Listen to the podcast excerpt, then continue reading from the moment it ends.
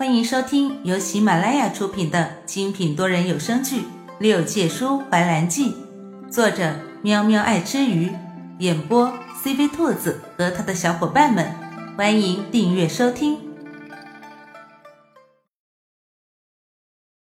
第四十二集，怎么连自己亲哥哥都下得去手？我也是小看你了。严怀，兰叔再次回头的时候，兰风已经不在这里。这是青天白日着了邪灵的道，险些就贞操不保了。严香呢？叫他出来，我保证不打死他。兰叔对着严怀咬牙切齿，他却十分嫌弃的讽刺他：“关他什么事？是你自己把握不住，能怪谁？”兰叔脚下瘫软。坐回长板凳上，龇牙咧嘴。哈，哪里是我把握不住啊？明明是他对我使了迷魂术，我险些就被人占了便宜。那人还和三哥长得一模一样，我还看见了花翎。严怀在那身侧坐下，饮下那杯酒。你回过头瞧瞧，可是他们？兰叔果真回过头去，只是看了之后，他更觉得诡异了。三哥在琼林里和隔壁老王醉酒划拳，花灵正使劲的往二哥身上贴。还有雪女在月桂树下焚香煮茶。兰叔不自觉地挽上严怀的手臂。严怀，我们还是走吧。这哪里还有一个是正常的？他怕再待下去的话，就要再出现个长宁神君，做出些什么更诡异的举动了。严怀这时偏偏就想和他作对，你这是在求我？兰叔咽了口气，眉眼抽搐道：“嗯，对，我就是在求你。”可惜严怀依旧不动。求人就要有求人的态度，你姿态放这么高，哪里是求人的态度？兰叔懒得理他，起身就走。你爱走不走？你要留在这里就待着，恕不奉陪。兰叔很有骨气的走了两步，脚步有意放缓，却不见严怀跟上来。这里的人真是太奇怪了，直勾勾的看着他，一副要将他生吞活剥的架势。奇怪，严香明明说白天是安全的，是绝对安全的，现在又是什么情况？兰叔忍住回头的想法，站在原地。声音伏低道：“哎，你真的要待在这里吗？”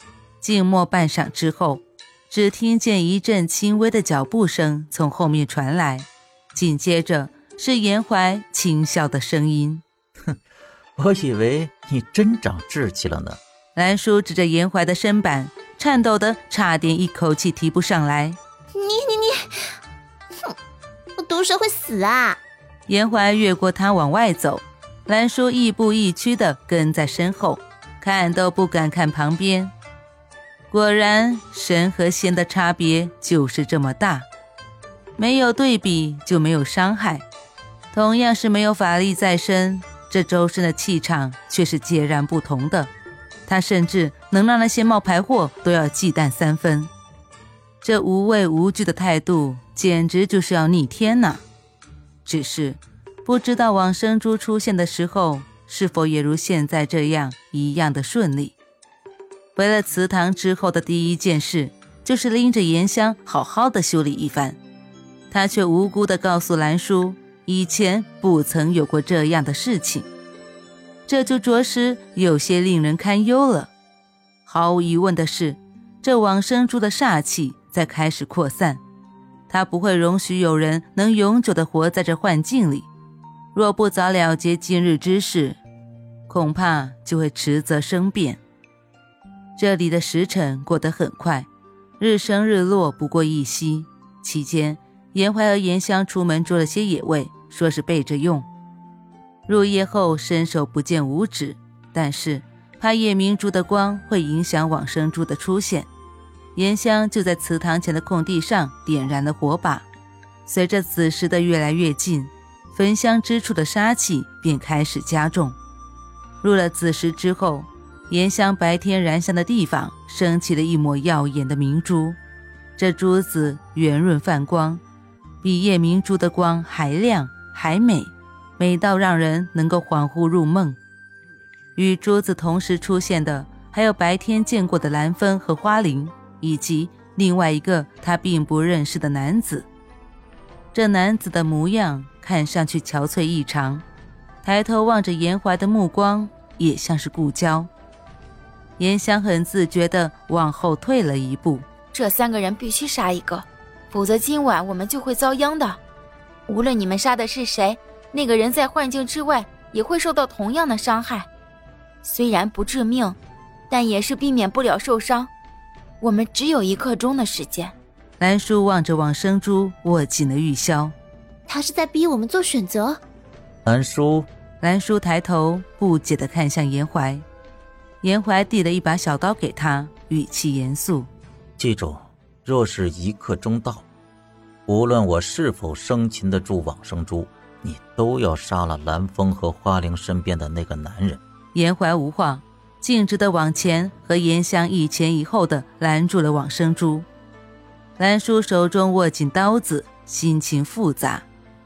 严怀这是为了不逼他做选择，宁可让他杀了他认识的人。兰叔试图和那个男子说话：“你是谁？”只是那个男子不说话，其他两人也是一样的，目光呆滞的往前，不知道。是不是因为往生珠受限的原因？只见那边往生珠穿过岩香的小腹，他的腹部燃起的一道烈火，烧得通红。兰叔，快动手！尚不足一刻钟，严怀转过身朝兰叔大吼，催他动手。兰叔握刀的手有些颤抖，这是他第一次杀一个无辜的人，他实在是下不去手。可是，若他不动手，那么……最后受伤的就会是他们。往生珠离严怀越来越近，兰叔逼不得已，只能闭上眸子，朝那个陌生男人刺去，心里默念着对不起。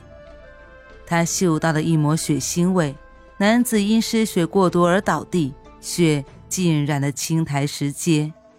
王生珠见血之后，也逐渐的隐去，其余的两个人也消失在祠堂里。兰叔丢下刀子，看着那倒地的尸首，不住的后退。最后，那男子化作了一道云烟散去。严怀快步的走过来，握住他的手，掌心冰凉一片。你怎么样？兰叔摇了摇头，表示无碍。只可惜，今晚注定不能将往生珠拿下，就连严香也死了。严怀用祠堂里的碎布。将刀刃上的血迹擦干。你刚才做的很好。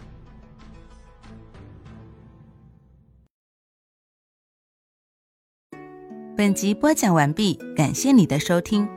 如果你想尽快听到下一集，或者直接畅听到底，可以点击本专辑的详情页，有完结版链接入口哦。